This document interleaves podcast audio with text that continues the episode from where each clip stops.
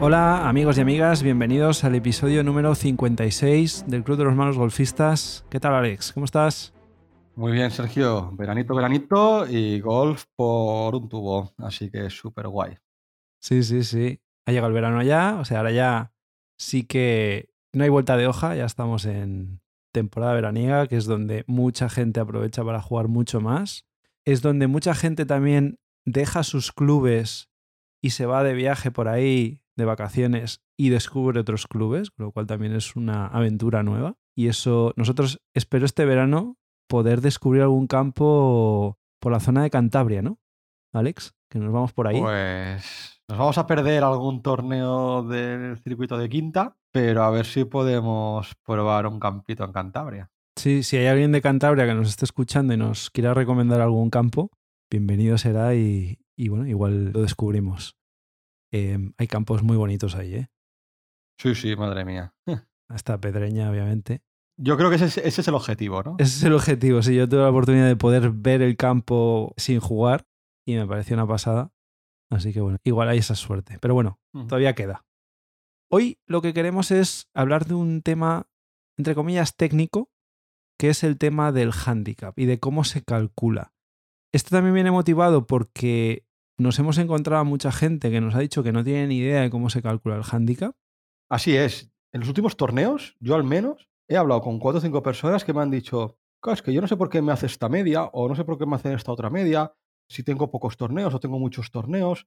Mm, yo ya no me preocupo por entender cómo se calcula esto, me lo creo y punto. Eso es al final lo que me dicen todos.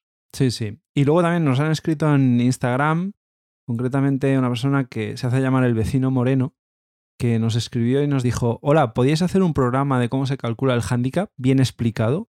Es importante, sobre todo en los primeros torneos o cuando juegas en tu campo, para conocerlo bien y también saber si un día te sale malo, si te lo van a subir o no, ¿no? Y depende en qué condiciones.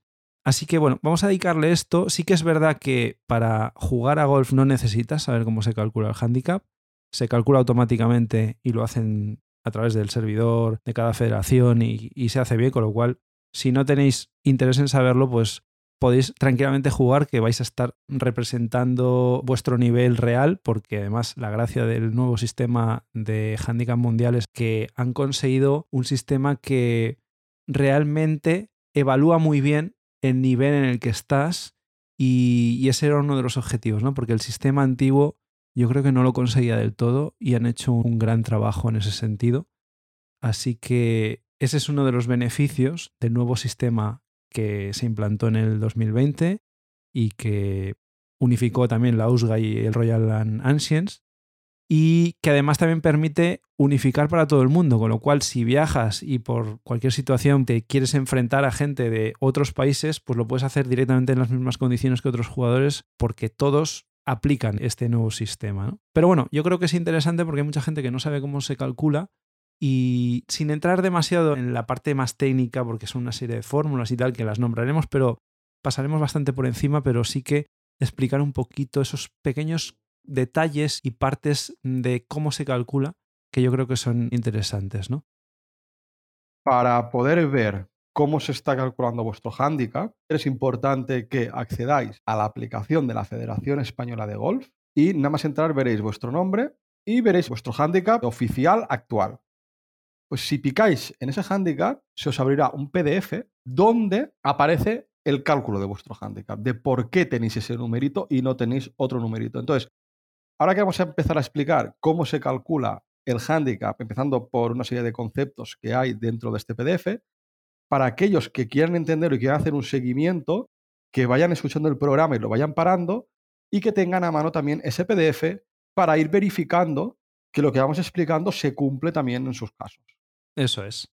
Para empezar, y como concepto global, y seguramente eso sí que lo sepa mucha gente, el handicap se calcula sobre las mejores 8 vueltas de las últimas 20 que hayáis jugado. Eso en el caso de que hayáis jugado 20.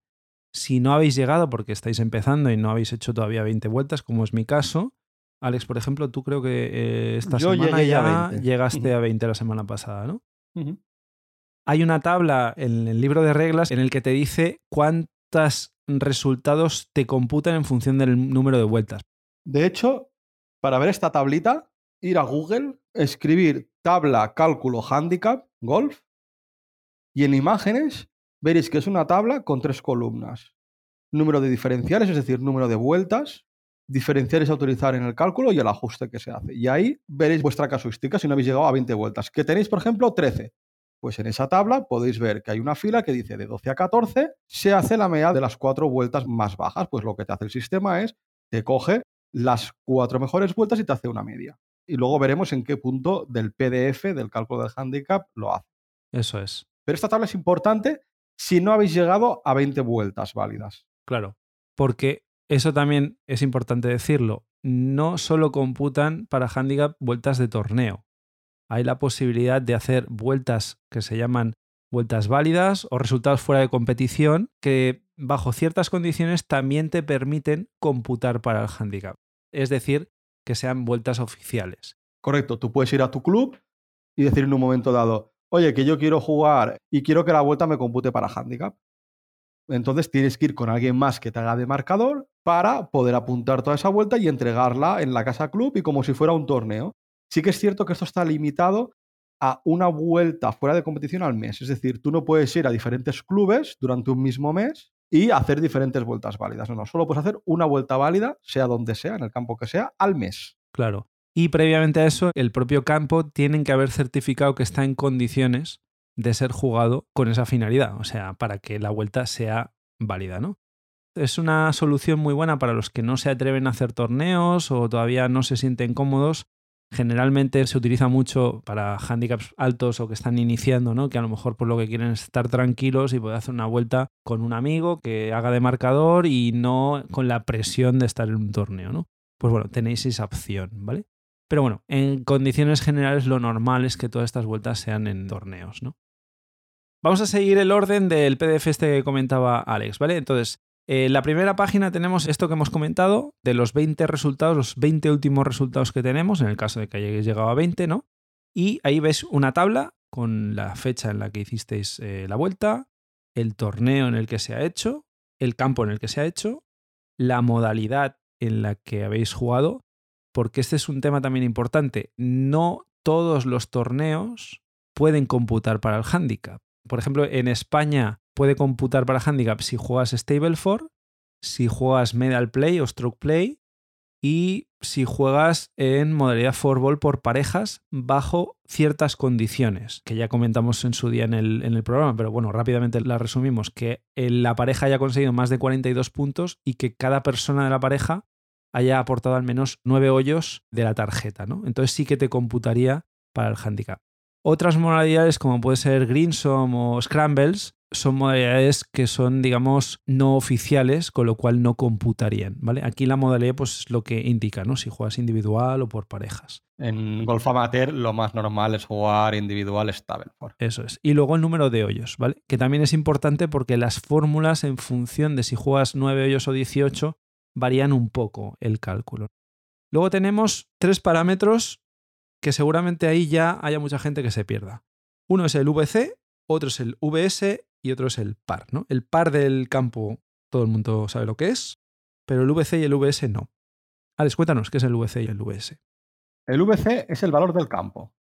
Indica básicamente la dificultad del campo para un jugador que fuera handicap cero, en condiciones de campo y meteorológicas normales. A partir de ahí, luego la fórmula te lo ajusta a tu handicap. Pero es el valor del campo. Un valor más alto es más difícil que un valor más bajo. Ya está. ¿Y el VS? El VS es el valor del slope. Entonces, ¿qué es esto? Esto es la dificultad relativa de un campo de golf para jugadores no scratch respecto a jugadores scratch. Al final no deja de ser otro valor que te indica la dificultad que tiene el campo. Sí, aquí lo que hace es que compara cuánto más difícil es un campo para un jugador con un nivel menor, es decir, con un handicap más alto, respecto a un jugador handicap cero, ¿no? Pongamos el ejemplo, dos campos que tengan la misma distancia, el primero es abierto, plano, sin muchos árboles, con lo cual el jugador Scratch podría hacer un resultado muy bajo, 70 golpes por ejemplo, pero para jugadores de menor nivel también le resulta relativamente fácil. Por contra, un campo de la misma distancia, pero que tiene calles mucho más estrechas, más peligros, más agua, con lo cual más posibilidades de meterte en líos. Un jugador Scratch mm, va a hacer un resultado algo mayor que el campo anterior, pero un handicap alto va a hacer un resultado muchísimo mayor. Entonces, eso es el valor de slope en realidad. Hay un número que es el 113, que como referencia es lo que se consideró un campo de dificultad normal, media. Campos con valor de slope superior a 113 y sobre todo bastante superior a 113 son campos muy difíciles y si os encontráis campos eh, con valor de slope 109, 110, pues son más fáciles que la media. Luego tendríamos el handicap SMH, que es tu handicap con el que juegas ese torneo. Evidentemente, puedes tener un torneo que juegas con un handicap y luego otros torneos que juegas con otro porque lo has bajado o lo has subido. Luego tendríamos el handicap de juego, que son los golpes extras que te da el campo para jugarlo en ese torneo. Si cogéis las tarjetas de un torneo, son las estrellitas de más que os da. Y luego la columna que quedaría es el que pone res STB, que es el resultado Stableford que has obtenido en ese torneo.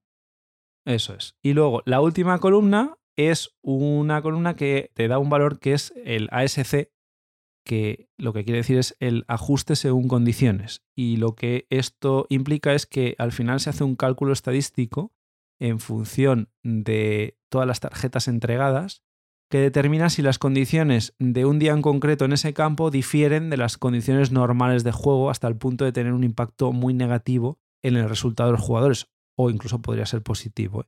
Es decir, si os encontráis en una situación, a mí me ha pasado, en las que jugáis en condiciones de viento extremo, por ejemplo, que dificulta muchísimo el juego, pues seguramente los resultados que se entreguen sean superiores y al final lo que hacen es para poder calcular el handicap real, porque habéis luchado contra elementos externos que no eran los del propio campo, pues ese parámetro lo que hace es, digamos que ajusta el resultado que tenéis para que esa vuelta os pueda computar y tengáis alguna posibilidad de que si habéis jugado bien, incluso podáis bajar el handicap ese día, ¿no? Este resultado varía de menos 1 en condiciones muy favorables a hasta más 3. Por ejemplo, esta que comento de que jugamos con mucho viento, tengo una SC más 1. Este parámetro veréis que luego en la fórmula se aplica y por eso pues, te ayuda a justificar un poco el handicap de ese día. ¿no? A modo resumen, en esta tabla yo me quedaría con el resultado de Stableford. Es decir, tú tienes cada torneo y el resultado de Stableford que has obtenido, teniendo en cuenta el handicap con el que has jugado, el handicap de juego, que son las estrellitas de más que te han dado. Pero bueno, indicar también que el resultado de Stableford, la penúltima columna, ya tiene en cuenta ese handicap de juego. O sea, es tu resultado que has obtenido en el torneo. Claro. Y ese resultado de Stableford se utiliza para, en la siguiente pantalla, si os vais a la página 2 o al punto 2, ahí veréis que lo que se calcula es el resultado bruto ajustado, es decir, el resultado una vez has aplicado tu handicap de juego. Entonces lo que se hace es sumar el par del campo a tu handicap de juego, sumarle 36 y restarle el resultado que habéis hecho. ¿no? Esto en vueltas de 18 hoyos. Si hacéis una vuelta de 9 hoyos, en vez de sumar 36, tenéis que sumar 18, ¿no? que es la mitad. Aquí lo importante es indicar que el RBA, que es el resultado bruto ajustado, es el cálculo que se hace de tu resultado sobre 18 hoyos jugados. Luego pasamos a el punto 3, que lo que calcula ya es el nivel de juego. Y esto es un parámetro muy importante porque obviamente cuanto más bajo es este parámetro, mejor habéis jugado. Entonces siempre tenéis que buscar que el nivel jugado sea lo más bajo posible y de hecho luego veréis al final que las vueltas que os computan son las vueltas en las que tenéis un nivel jugado más bajo. Al fin y al cabo, el nivel jugado, si por ejemplo vais al punto 3 y miráis vuestros torneos y aparece un nivel jugado de 32, significa que tú ese día en ese torneo has jugado como un handicap 32. Entonces, claro, este nivel jugado usa todas las variables anteriores, es decir, usa el valor del campo, usa el ASC, usa el valor slow y luego usa el RBA, que el RBA, como hemos dicho antes, está calculado en base a tu resultado Stableford. Como el RBA ya tiene en cuenta tu resultado Stableford, aquí dentro, intrínsecamente, ya tenemos en cuenta el resultado que has obtenido en ese torneo. Luego, en el punto 4, hay veces que ponen ajustes extraordinarios. Por ejemplo, yo en mi caso venía jugando con niveles de 34, 35, 33 y hubo un día que jugué un nivel 26. Entonces, ¿qué considera la federación? que ese día jugué mucho mejor que el resto de torneos que yo tenía en la lista de los últimos 20. Pues a lo mejor lo que te hacen es un ajuste y te dicen, vale, pues realmente tú eres mejor de lo que estabas jugando, porque aquí vemos que has jugado a un nivel mucho más bajo que el resto de torneos y te vamos a aplicar una corrección al resto de torneos que has hecho. No aparece mucho, pero puede pasar. Básicamente hay dos correcciones que pueden darse, que es menos uno si has hecho entre 7 y 9,9 golpes mejor que handicap eh, en el que estás jugando en ese momento, y a partir de 10 golpes mejor, o sea que es un vueltón ya de la vida, te restarían 2 en vez de 1. Yo, por ejemplo, en mi tarjeta no he conseguido ningún resultado extraordinario. Claro, ese parámetro luego lo acaban de utilizar porque, claro, ese resultado extraordinario te lo aplican a esa vuelta y todas las 20 anteriores que hayas jugado, con lo cual ahí te está bajando el nivel. Y eso lo que acaba calculando es el diferencial, que al final es el resultado neto una vez se han aplicado todos esos ajustes. Que lo podéis ver en el punto 5. El diferencial sería el nivel jugado con esos ajustes realizados en el punto 4. Claro, hay dos ajustes más, uno es el, el, manual y posibles penalizaciones que os hayan podido aplicar. Por ejemplo, una penalización que se da es si no entregáis una tarjeta. Os pueden penalizar en las vueltas que habéis hecho.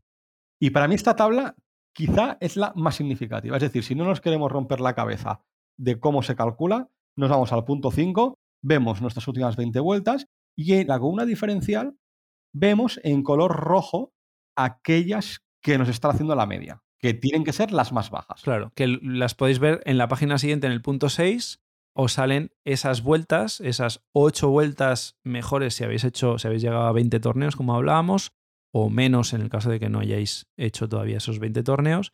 Y básicamente lo que hacen es una media aritmética con todos esos diferenciales y dividirlo entre el número de vueltas que os están computando.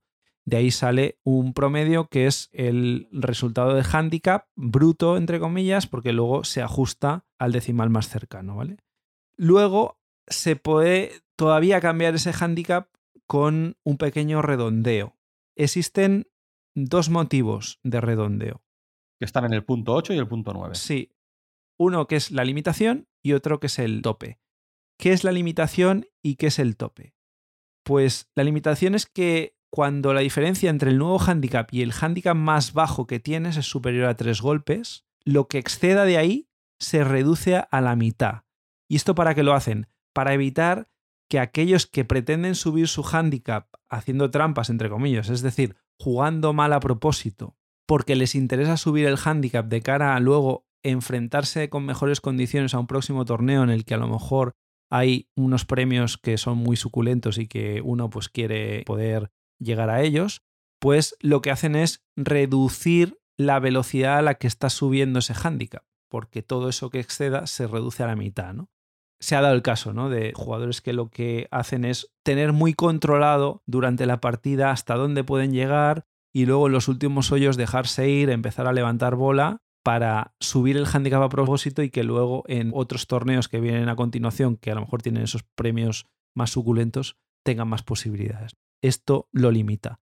Y luego la otra limitación que tenemos, que es el tope, es porque al final, si la limitación es de 5 golpes o más que el handicap más bajo que tienes, no puedes subir más allá. Es decir, que si juegas mal a propósito, no puedes subir más de 5 puntos. Eso es. Y luego hay otra limitación, que es que si todavía estás en quinta categoría, es decir, con handicap mayor a 26,5, no puedes subir de handicap. Es decir, una vez bajas de 36, suponiendo que empezaras con 36, bajas a 35,5, nunca más vas a volver a tener handicap 36.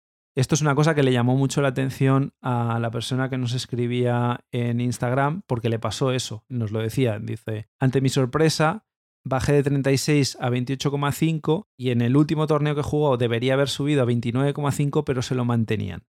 Precisamente por eso, ¿no? Porque podéis ver eh, justo en esa última punto, en el punto 11, que dice que si el handicap del jugador antes de ese cálculo era igual o mayor a 26,5, es decir, que está en quinta categoría, el nuevo handicap no puede ser mayor, con lo cual te respetan el último que tenías, ¿no? De hecho, para handicaps altos, un ejemplo muy rápido es, supongamos que yo empiezo a hacer vueltas y empezaba con handicap 36 y me quedo en handicap 32. Y a partir de ahí, todos mis niveles jugados o mis diferenciales del punto 5 punto 6 empiezan a ser 34. Yo juego a un nivel 34, 34, 34, todos los torneos, 34, 34, y tengo ese 32. ¿Qué pasa? Mi handicap real es 32, que es el que en el momento que yo saqué 32 me calculó el sistema y me dijo, usted tiene handicap 32. Y a partir de ahí yo empecé con handicaps 34. El handicap que me va calculando cada vez que yo hago un torneo 34 se va a aproximar más a ese 34. Pero como bien comentaba Sergio, en el punto 11 te dice que tu handicap, que antes del cálculo con ese nuevo torneo era mayor a 26, no puede aumentar. Con lo cual, mi handicap oficial va a ser 32. Pero el handicap real es un número que cada vez se va a aproximar más a 34. Entonces, ¿qué pasa? Que hay veces que después de un handicap 32 y 10 handicaps 34, yo hago un handicap 30. Diga, hombre, yo he hecho 21 puntos Stableford. He jugado mejor que mi handicap. He jugado como un handicap 30. ¿Por qué no me he bajado el handicap? Bueno, pues porque a lo mejor te están haciendo medias 6 o 7 vueltas y tienes muchos 34 y todavía tu handicap está por encima de ese 32 que conseguiste hace 6 o 7 meses. Claro, puede darse el caso con este sistema de handicap en el que tú juegues una vuelta por encima de tu handicap, es decir, que no hayas llegado a jugar tu handicap de juego y aún así lo bajes. Y al revés, también puedes haber jugado lo suficientemente bien como para, en teoría, cumplir tu handicap o mejorarlo y, sin embargo, subir tu handicap. Porque las últimas 20 vueltas, por orden, van desapareciendo. Cuando llegas a la vuelta 21, la 1 desaparece, ya no te computa. Con lo cual, si era una buena vuelta y tú has hecho una vuelta peor que esa, pues tu resultado de handicap va a verse reflejado, va a empeorar. Pero bueno, lo dicho, ¿eh? no queríamos tampoco ser demasiado técnicos, nos hemos servido también de ese PDF que explica muy bien en detalle cómo lo hace. Para los que no estén interesados, pues pueden jugar con toda tranquilidad porque el sistema es automático y solamente se tienen que preocupar por jugar bien y entonces se verá reflejado en el handicap y ya está. Agradecemos mucho al vecino Moreno por habernos escrito y, habernos propuesto este tema. Os recordamos que tenemos las redes sociales para esto, para que os pongáis en contacto con nosotros, nos propongáis temas, nos expliquéis cualquier cosa. Estamos en Twitter y en Instagram, en Manos Golfistas. Tenemos también nuestro correo electrónico, manosgolfistas.gmail.com. Os recordamos que tenemos también el challenge de los manos golfistas. Estamos buscando al jugador o jugadora amateur que más baje el handicap esta temporada. Y nada, a disfrutar del verano, a seguir intentando mejorar el nivel y que sobre todo disfrutéis mucho de vuestros partidos de golf. Nos vemos la semana que viene, que vayáis a por el Verdi. Adiós.